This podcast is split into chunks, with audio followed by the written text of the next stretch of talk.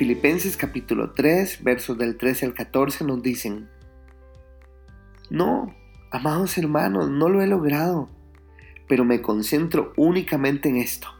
Olvido el pasado y fijo la mirada en lo que tengo por delante.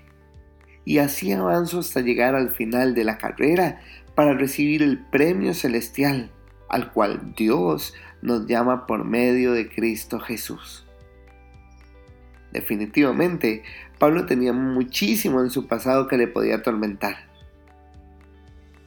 También tenía cosas de las que podía hacer alarde, pero nada de esto valía ya.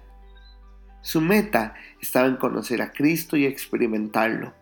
Pablo quería entregar su vida completita, aunque le doliera, aunque eso significaba menospreciarla en sí misma.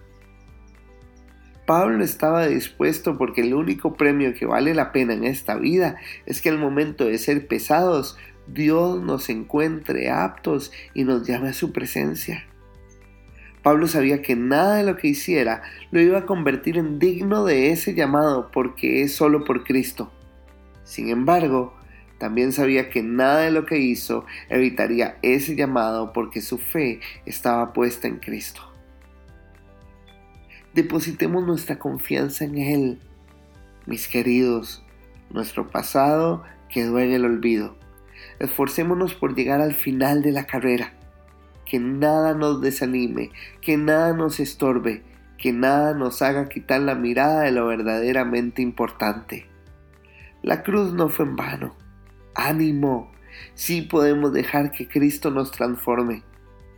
Solo necesitamos decirle, sí Señor, yo quiero.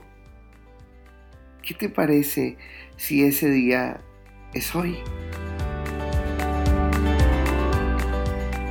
Este devocional fue hecho por Diego Solís, quien es parte de la iglesia Casa de Alabanza, de los pastores Luciano Romero y Ana Luz Rodríguez.